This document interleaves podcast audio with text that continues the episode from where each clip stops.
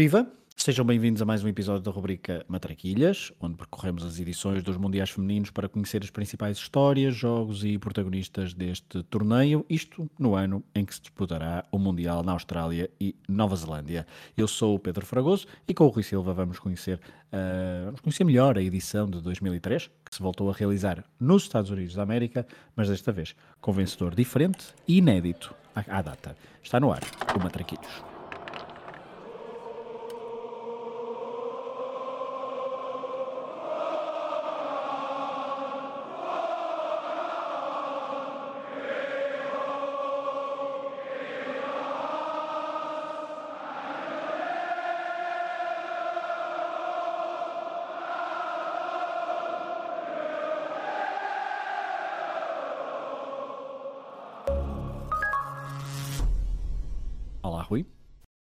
Fragoso?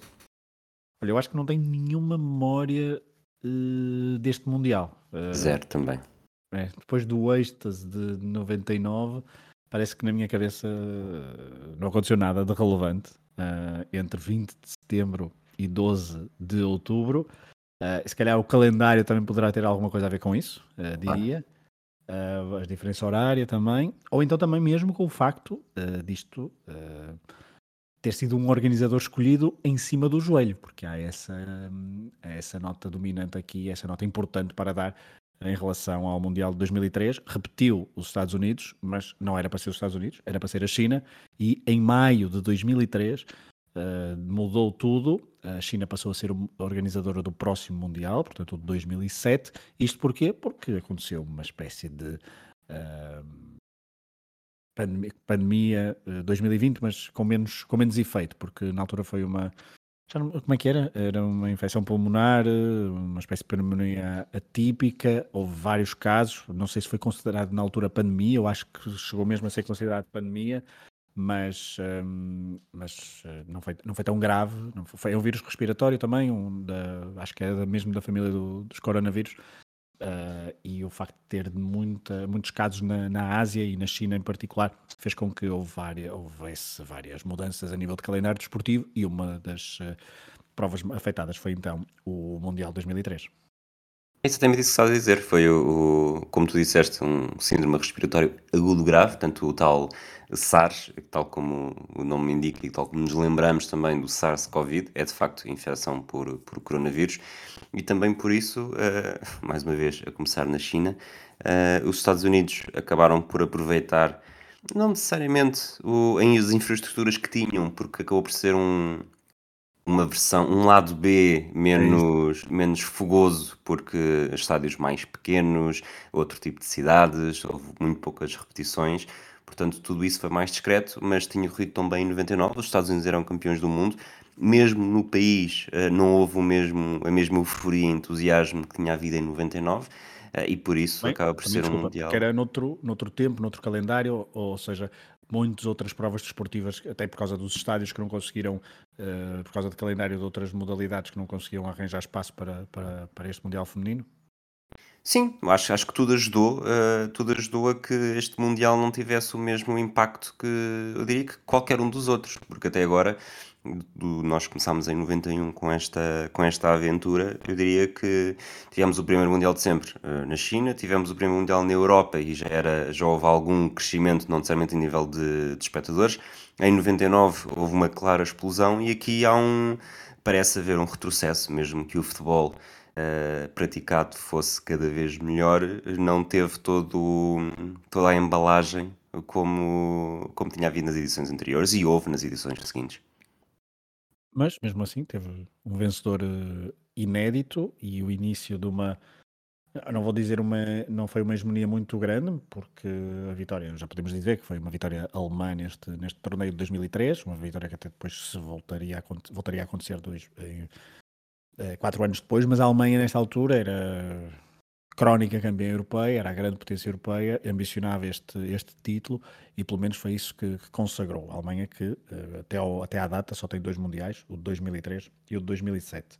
Um, vamos então à, à edição de 2003, uh, eh, que se voltou a realizar no formato de 1999, portanto 16 equipas, 4 grupos de 4 seleções.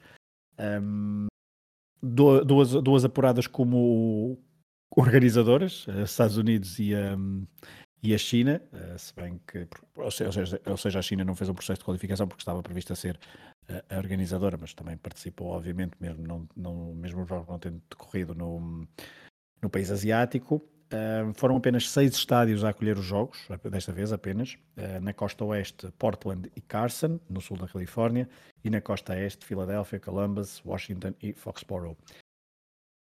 Houve menos adeptos nos estádios, uh, também por isso, como estávamos a falar logo no início, os estádios eram bem mais pequenos um, e há uma espécie de uma, uma, uma, espécie, houve uma redução de cerca de 50% do número total de espectadores ao longo do torneio. Uh, e na final também foi uma final com menos de um terço da, da lotação que tinha tido o, o Rose Bowl na final de 1999. Também não podemos esquecer que estamos a viver um período em 2003 ainda muito em cima uh, do, do 11 de setembro de 2001, com muitas regras de segurança. Uh, eu li, inclusivamente, uma coisa que tu escreveste no Desporto, um, que houve duas árbitras nigerianas que não conseguiram uh, o visto uh, para entrar nos Estados Unidos e, estiveram, e ficaram de fora então desta, deste Mundial 2003. No que toca à qualificação, houve três seleções que se estrearam nestas andanças: Argentina, França e Coreia do Sul. Uh, da edição de 99 para esta de 2003 falharam a qualificação o México, a Itália e a Dinamarca, substituído então pela Argentina, França e Coreia do Sul, a nível de, de seleções no total.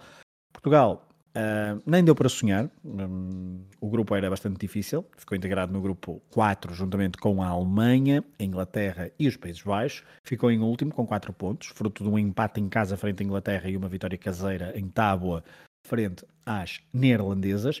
E dessa qualificação ficam as goleadas de 9-0 e 8-0 nos jogos frente às alemãs, que provaram então na altura a enorme diferença de qualidade à época entre as duas um, equipas na fase de grupos do Mundial 2013, indo já ao que de facto aconteceu nos Estados Unidos. A seleção anfitriã ficou no grupo A, com Suécia, Coreia do Norte e Nigéria. Três vitórias para as norte-americanas, apenas um gol sofrido.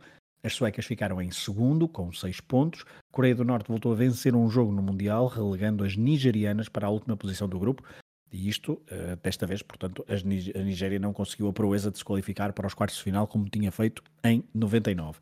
No grupo B, a consolidação do Brasil como potência do futebol feminino venceu o grupo à frente da Noruega, que ficou em segundo, seguindo ambas as seleções para os quartos de final.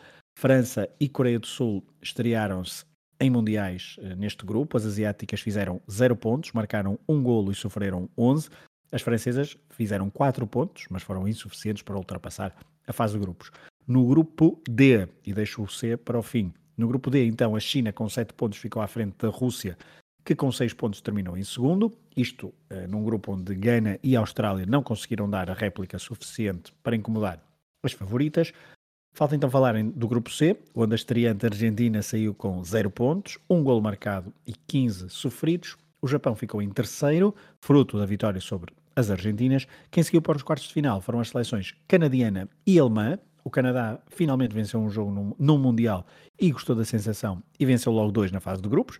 Já a Alemanha começou aqui a sua caminhada triunfal. E Rui, a primeira história que nos contas é precisamente sobre uma jogadora alemã que deslumbrou neste Mundial e fez história logo na fase de grupos, bem à moda germânica. Nem mais. Este Mundial de 2003 fez com que a capitã da Alemanha, Bettina Wigmann, entrasse para a história por vários motivos. Uh, os elogios a Bettina Wigmann, camisola 10 da Alemanha capitã da seleção, são óbvias no relatório técnico da prova. Diz que possivelmente a melhor jogadora do mundo em termos de domínio de ritmo de jogo. Que fez uma enorme diferença. Apesar de ter a capacidade de baixar o ritmo, consegue igualmente dinamizar os ataques. O seu timing e escolha são excelentes e as suas decisões influenciam o ritmo de jogo a favor da sua equipa. Quando Bettina Wigman capitaneou a Alemanha rumo ao primeiro título mundial da sua história, já tinha 31 anos e uma experiência assinalável em fases finais. Se o seu lugar nos livros estará para sempre garantido à conta desse momento especial, também a nível individual a Alemanha, a alemã, se distinguiu de todas as outras. A jogadora de Euskirchen, numa cidade perto de Bona, estreou-se em fases finais em 91, com apenas 19 anos, e desde logo se percebeu que era uma líder dentro e fora de campo. Doze anos depois, na temporada da sua despedida, os números falaram mais alto e nem teria sido necessário ser campeã do mundo, apesar de essa ter sido a cereja no topo do bolo. Wigman era perita em dinamizar os ataques da Alemanha e assim chegou à final em 95, a uma medalha de bronze olímpica em 2000 e ao título mundial de 2003. Mas o sangue que lhe corria nas veias era gelado. Como garante o relatório técnico, tomava sempre a opção certa, por isso não se estranhou que desde adolescente tivesse assumido a responsabilidade de marcar as grandes penalidades da Alemanha. Uma curiosidade, foi preciso esperar até 26 de junho de 2015 para a Alemanha se ver envolvida no primeiro desempate por grandes penalidades em mundiais femininos. Nos quartos de final contra a França, Berringer, Lauder, Peter, Marosen e Zazic não vacilaram e marcaram todas, garantindo o triunfo por 5-4. Isto significa que o legado de Wigman foi bem guardado. Com a Alemanha em campo, a seleção pode nunca ter precisado da frieza durante o desempate, mas o mesmo não se pode dizer durante os jogos. Os penaltis apareceram frequentemente durante as fases finais e Wigman nunca falhou. Foram 2 em 91, 2 em 95, 2 em 99 e 2 em 2003. Assim mesmo, aos pares, e sempre com o mesmo resultado final. Gol da Alemanha. Não é de espantar, portanto, que a alemã seja ainda hoje a rainha dos penaltis em mundiais. Ninguém tem tantos marcados e com sucesso como ela. Nos três primeiros, Taiwan e Dinamarca em 91 e Suécia em 95, o penalti inaugurou o marcador. Outros houve em que a equipa estava a perder e foi preciso empatar.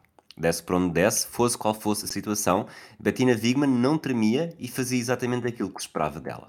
Por isso, a 20 de setembro de 2003, quando o Canadá estava a vencer 1-0 e houve um penalti para a Alemanha, todos se prepararam para ver a história habitual. Mas desta vez, Wigman não só marcou, como escreveu um novo capítulo.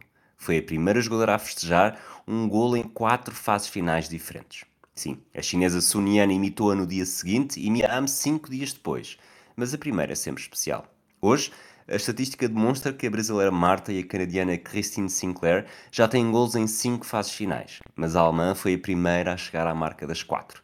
Quando a fase final de 2003 terminou, da melhor maneira, Wigman sabia que tinha alcançado tudo o que podia, campeão do mundo e com um total de 11 gols em fases finais. 2003 foi o único em que não conseguiu marcar sem ser de penalti e nesta altura só Michelle Akers tinha festejado mais vezes no Mundial. Bettina Wigman era especial e dos 11 metros era infalível. Uma vez mais, a tecnologia alemã a destacar-se. Então, esta rainha dos penaltis alemã, apresentada aqui pelo Rui, a fazer história ainda nesta fase de grupos. Saímos da fase de grupos para entrar na fase a eliminar. O quadro dos jogos dos quartos de final prometia, estavam lá as seleções habituais. Uh, em relação ao torneio anterior, só o Canadá se estreava nesta fase, no lugar da Nigéria. De resto, as outras sete equipas já sabiam o que eram jogos a eliminar. Três dos quatro jogos decidiram-se pela margem mínima. Os Estados Unidos venceram a Noruega por 1-0, gol de A.B. Wambach, ainda na primeira parte. A Suécia bateu o Brasil por 2-1, regressando a uma meia-final, algo que só tinha acontecido na primeira edição do torneio, em 1991, deixando as brasileiras a chorar numa edição que se estreou uma jogadora que o Rui referiu há pouco, Marta, 17 anos, marcou três golos neste torneio, incluindo neste jogo dos quartos de final. Falaremos de Marta certamente nos próximos episódios desta rubrica. O Canadá surpreendeu toda a gente e bateu a China por 1-0, golo de Chairman Hooper, de quem falaremos mais em pormenor daqui a pouco. Só que antes temos de falar de uma goleadora precoce. Tudo aconteceu no jogo mais desequilibrado dos quartos de final. A Rússia perdeu por 7-1 frente à Alemanha, mas, Rui, conta-nos a história da autora do único golo russo neste jogo. Helena Danilova tinha 16 anos e 107 dias quando marcou a Alemanha, futura campeã mundial, a 2 de outubro de 2003 em Portland. O nos quartos de final serviu de pouco, uma vez que as germânicas já venciam por 4-0 e estavam a caminho de um 7-1, mas permitiu à adolescente entrar na história. Nunca ninguém tão novo tinha marcado no Mundial de Futebol Feminino. Quando Helena nasceu a 17 de junho de 1987, ainda havia União Soviética e a FIFA estava apenas a pensar em organizar oficialmente o Mundial de Futebol Feminino. Os planos para a edição inaugural já estavam em andamento, com a preparação de um teste na China em 88, mas o Avalanche, Sepp Blatter e restantes estavam longe de imaginar o sucesso que a prova alcançaria. Em 2003, disputava-se a quarta fase final da história e pela segunda vez a Rússia tinha garantido o apuramento. Com um sorteio amigável, terminou o grupo D na segunda posição, atrás da China, mas naturalmente à frente do Ghana e da Austrália, duas equipas historicamente mais vulneráveis. Helena Danilova tinha sido convocada para a fase final, mas assistiu aos três jogos da fase de grupos, uma vitória por 2-1 contra a Austrália, 3-0 contra o Ghana e derrota por 1-0 contra a China, do banco de suplentes, sem nunca merecer a confiança do selecionador Yuri Bistritsky. Nos quartos de final, a adversária era a Alemanha. A equipa de Brigitte Prinz e companhia era uma das maiores favoritas à conquista da prova e a Rússia não tinha argumentos. Apesar de ser um encontro da fase eliminar, o 7-1 foi uma das maiores goleadas da prova, a par com o 7-1 que a Noruega impôs à Coreia do Sul na fase de grupos. A experiência germânica assustava. Além de Birgit Prinz, havia também, por exemplo, Bettina Wigman, a Alemanha que esteve na fase, alemã que esteve na fase final de 91, quando já tínhamos aqui falado dela também, e numa altura em que Helena tinha apenas 4 anos.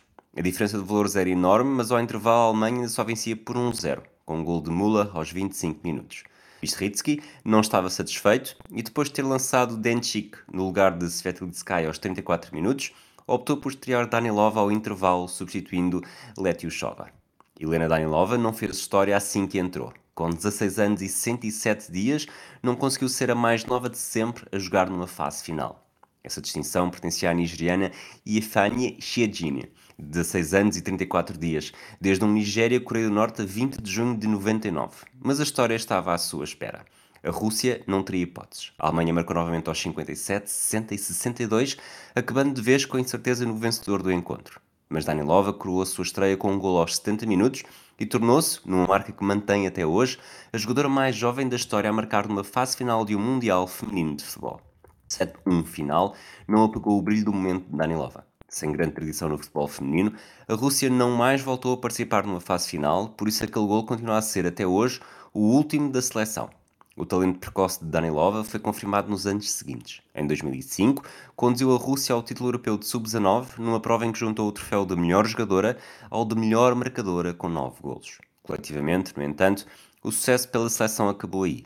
Com 12 gols em 34 jogos pela seleção principal, Danilova não conseguiu contribuir para que a Rússia voltasse a marcar presença numa fase final. E também não será, obviamente, em 2023 que estará no Mundial de Futebol Feminino. Eh, e na altura, não, no, Portugal não chega ao Mundial de 2003 por causa da, da Rússia. Foi ao Europeu o ano passado por causa da, da sanção da Rússia, creio, não é? Acho que, é, acho que foi isso. Um, mas obviamente a Rússia continuará sem estar no Mundial uh, nesta edição do ano de 2023. Vamos para as meias finais do torneio de 2003, 20 anos, uh, há 20 anos, do, desde o tempo em que estamos a gravar este episódio. Uh, nas meias finais houve dois duelos escaldantes. O mais apetecível era o Alemanha-Estados Unidos. A Alemanha queria a sua segunda final em mundiais e juntar os títulos europeus ao de campeã do mundo. A Alemanha, nesta altura, era a grande potência europeia, tinha vencido as seis edições, uh, ou melhor, uh, venceria as seis edições de europeus entre 1995 e 2013.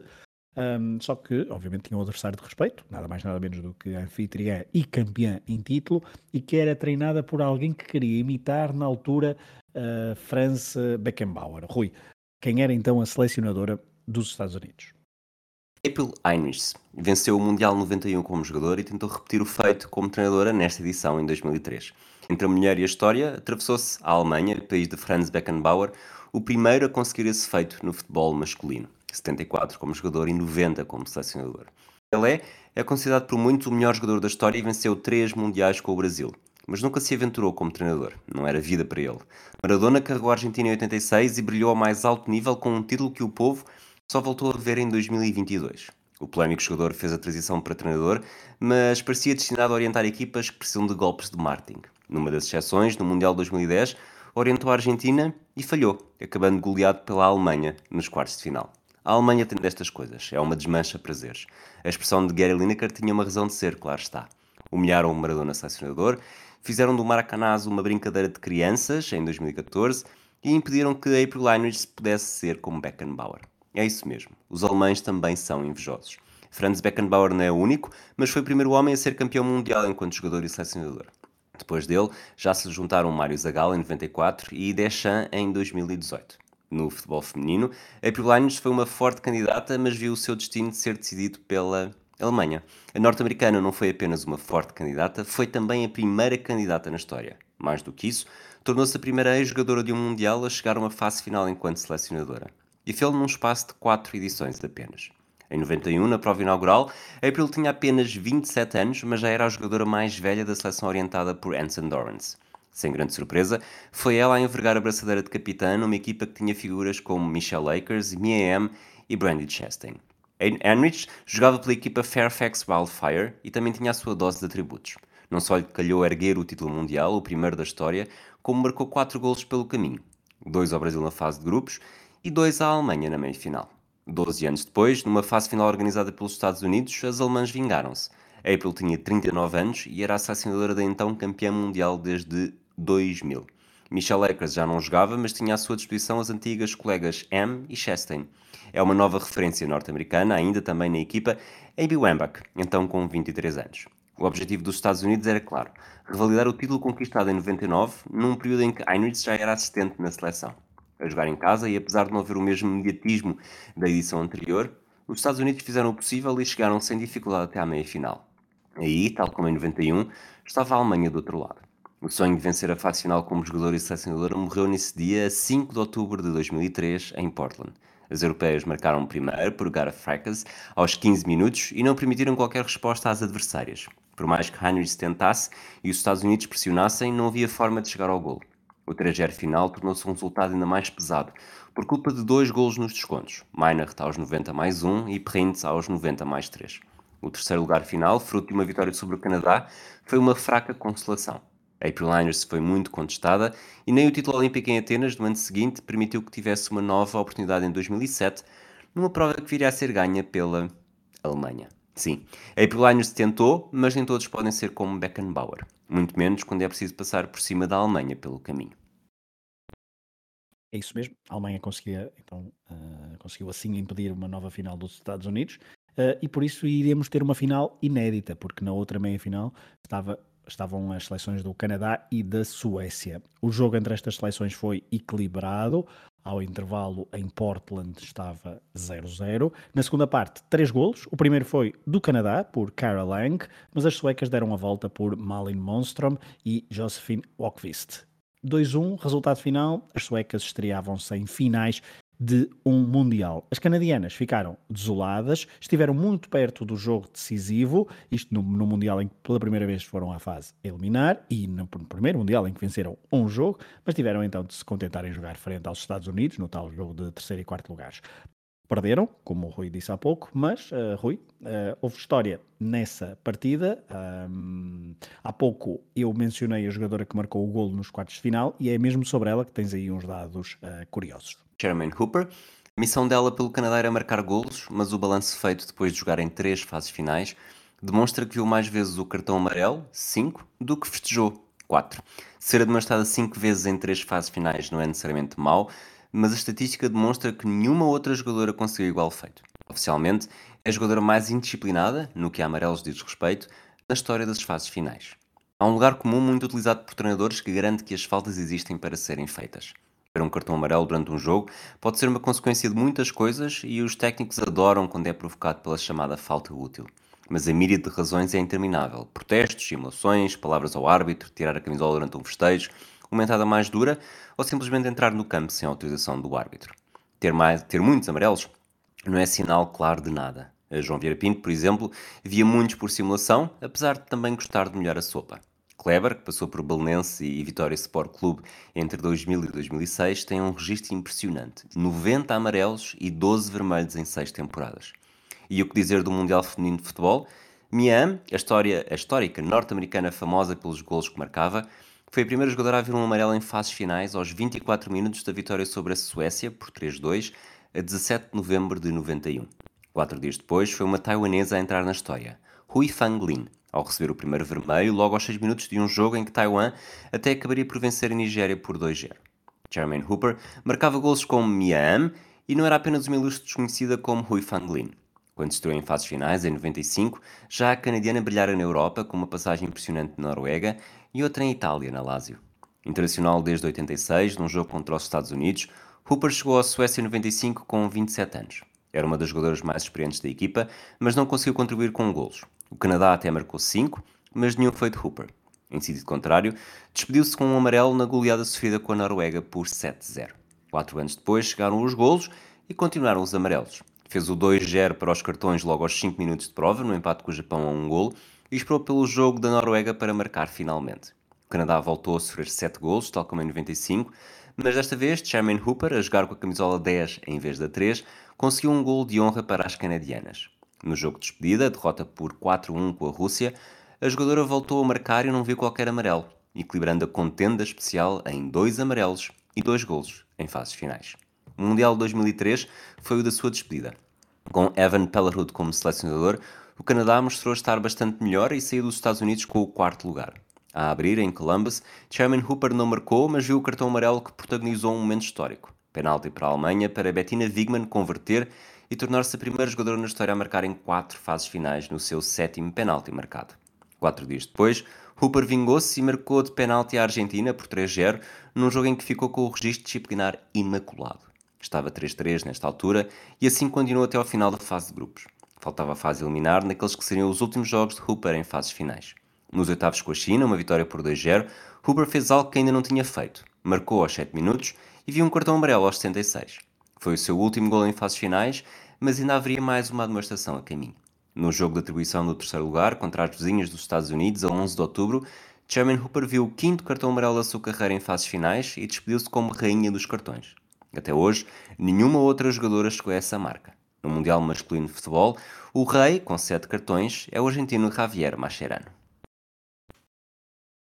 Fica então esta ligação uh, de cartões à rainha uh, deles nos Mundiais Femininos. Avancemos para o jogo decisivo do Mundial de 2003, foi a 12 de outubro desse ano, em Carson, também na Califórnia, uh, onde se jogou, no mesmo estado então onde se jogou a final, quatro anos antes, mas desta vez o estádio então só albergou cerca de 26 mil espectadores para ver o duelo entre a Alemanha e a Suécia, uma final totalmente europeia e a reedição da final do Europeu de 2001 eh, na Alemanha. Eh, um jogo com bastantes semelhanças a esse, uh, mas para isso o Rui vai nos contar uh, melhor a história desse jogo, com foco na protagonista principal do jogo decisivo do Mundial de 2003.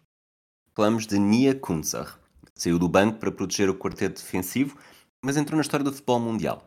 Foi ela que de cabeça garantiu a vitória contra a Suécia aos 98 minutos.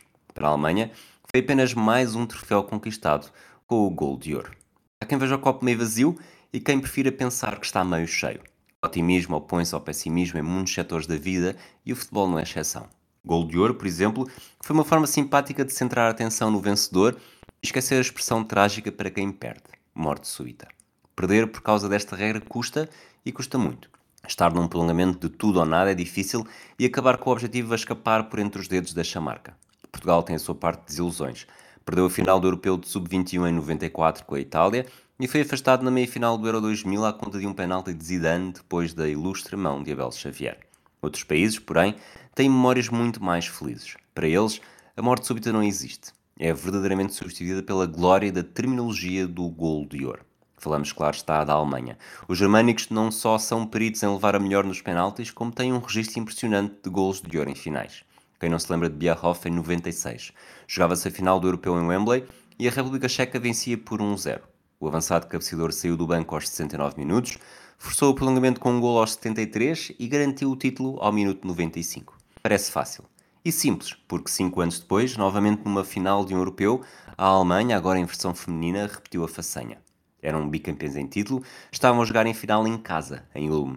O jogo manteve-se empatado até ao prolongamento, fase em que Cláudia Müller, que tinha saído do banco aos 55 minutos, decidiu com um golo, de ouro, claro está, aos 98 minutos. Quando Müller garantiu o título da Alemanha, Nia Kunzer era comentadora televisiva. Internacional desde os 17 anos, tinha ficado fora da competição devido a uma lesão mas dois anos depois fez mesmo parte das eleitas de Tina Toina e entrou para a história da Alemanha garantido o primeiro título mundial feminino da seleção. Nia Kunzer nunca foi talhada para resolver. Afinal, a sua entrada com a Suécia aos 88 minutos pretendeu reforçar e ajudar o quarteto defensivo numa altura em que o desgaste acumulado começava a fazer a diferença. Mas como Bierhoff e Müller antes dela, viria a ser fundamental. A jogadora que nasceu no Botsuana em 1980, quando os pais estavam numa missão de desenvolvimento, subiu a área para uma livre lateral e a Renata Lingor nem teve dúvidas sobre quem seria a referência para colocar a bola. Não. Nia Kuntzer até nem era extremamente alta, tinha 1,68m, mas o passado como atleta do salto em altura, que experimentou antes de dedicar exclusivamente ao futebol, conferiu-lhe um poder de impulsão especial. E assim foi. Aos 98 minutos, tal como dois anos antes, chegou o gol decisivo Lingor bateu para a área, perto da zona de penalti, e Kuntza recapciou de forma acrobática e desconjuntada para bater a sueca Caroline Jonsson. No início, fiquei confusa porque não sabia o que estava a passar. Não entendia, até porque o meu cabeceamento nem tinha sido grande coisa. Mas dois ou três segundos depois, enquanto as minhas colegas me começavam a abraçar, percebi finalmente que éramos campeãs.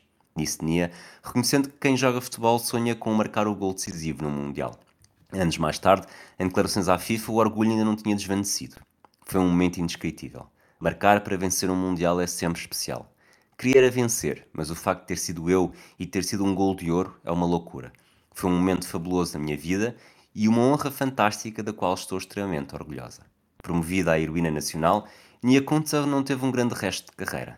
As lesões continuaram a persegui-la sem tréguas e o último jogo pela Alemanha chegou ainda em 2003. A 15 de novembro, disse adeus aos relevados numa goleada por 13-0. Do outro lado, estava Portugal. Sim, há pouco falámos de 8 e 9-0, desta vez falas de 13-0. Um, Rui, eu, pelas minhas contas, foi então o último golo de ouro uh, de sempre num, num Mundial, seja masculino, seja feminino. Porque depois esta, esta regra de, desapareceu. Tu concordas com. O... Gostavas do golo de ouro? Nunca fui grande fã, por acaso. Eh, lembro-me de, de em 98, tenho ideia que foi uh, primeira vez que houve num Mundial. Sim, sim. Um, ter, achado piada, ter achado piada a ideia de, de, poder acontecer, mais ainda do que em, do que em 96. Mas, mas não. Prefiro que haja os 30 minutos, por acaso. Okay. E o gol de prata? Lembras-te do gol de prata? Lembro-me do gol de prata, estava a pensar em falar disso agora, uh, mas, mas também não. Acho que se. Os efeitos marcados aos 104, depois só, só jogavas mais um minuto, portanto, não. Acho que 30 minutos. Se é prolongamento, é prolongamento. Foi, uh, a, a, Grécia foi, foi à final do Euro com um gol de prata, não é? Do Euro 2004. Sim, com eliminou. Um, foi a República, República Checa. Exato. Exatamente, no, no Dragão. Um, e eu, por acaso, eh, tendo. No outro dia, estava. Já não sei onde é que apanhei uma discussão por causa disso mesmo. Estávamos a ver o. Estava a dar o prolongamento do, da final do, da, da Liga Europa entre Roma e, um, e Sevilha. Uh, e foi um prolongamento bastante exaustivo, já com muitos descontos. O jogo teve mais de 150 minutos, não é? Um, entre, entre descontos e tudo isso, ou coisa, algo perto disso. Um, o gol de ouro privilegiava o ataque, é verdade, mas é, é, é bastante cruel. Mas achas que privilegiava o ataque? Minha questão é essa. Eu acho que só, só aumentava o, o receio e, e, não se fazia nada. É sofrer. Percebo essa parte, mas eu. Achas, o que é que eu agora te volto a pergunta: achas mais cruel um gol de ouro ou os penaltis? Pois, se pões as coisas nesse aspecto, uh, talvez os penaltis sejam mais cruéis. E, e, me, e menos futebolístico, digamos assim, não? Ah, é assim, um penalti faz parte do, do futebol, não é? Uh, certo, sim, certo. sim, sim, sim. Só... Eu, não, eu, não, eu acho que acho que poderia haver uma solução intermédia. O gol de prata é uma solução intermédia, mas também não sou muito fã. Um, mas pronto, é sempre, é sempre um pouco cruel a questão do, dos penaltis, mas é, é vida. É, é, é, melhor isso do que moeda ao ar e do que repetir jogos. É? Quantas pessoas é que já não, sim, já sim, não sintonizaram a televisão só porque um jogo estava com 115 minutos e estava empatado e deixa-me só ver os penaltis. Até pessoas que não gostam de futebol certo. gostam de pôr para os penaltis. Principalmente essas, principalmente essas. E, e, principalmente é bom quando não está envolvido ninguém por quem estamos a torcer, Exato. não é? Também a não é ser bom. que estejamos habituados a que a nossa equipa vença sempre. Uh, o gol de prata, por exemplo, teria Exato. dado imenso jeito a, a, Portugal no Euro 84. E acho que também por isso, na altura, quando se falou de gol de prata, falou-se muito deste jogo também. Mas, mas sim, continuo os 30 minutos. Muito bem, voltaremos no próximo episódio da edição da Matraquilhas para falar sobre o Mundial 2007, quem já dissemos aqui que a Alemanha, a Alemanha venceu, mas vamos falar sobre um Mundial um, que se realizou na China, finalmente, depois da edição de 2003 ter sido uh, cancelada ou adiada a organização da China do, do Mundial, voltar a organizar o Mundial Feminino. Uh, por isso, fiquem atentos, uh, vamos, vamos falar ainda até a edição, até a começar a edição do Mundial de 2023, vamos falar sobre 2007, 2011, 2015 e 19, é isso, não é? Acho, eu gosto, acho, gosto de, de, perceber que, como estás a acelerar o teu discurso depois do teu cão, do teu cão chamado Baggio, eh, ser claramente sentido ofendido por estarmos a falar de penaltis em fases finais. Ele está bastante. Tu consegues ouvir? Ok, ele está bastante, bastante nervoso. Eu não sei o que é que se passa, mas ele ficou bastante nervoso. Ele, penaltis nos Estados Unidos, ele disse: Não, não, não, não estou para isso, estou aqui. É, mas enfim, Baja, não te preocupes que uh, não, não tem nada a ver contigo. Sobre, vez. sobre ti já falamos noutros episódios. Desta vez, desta vez. Mas pronto, uh, estava a tentar acelerar e estava a tentar. Uh, é, também, também foi uma espécie de, de teste falar com, com ruído de fundo. Mas pronto. Um abraço a todos, obrigado por terem Um estado desse lado.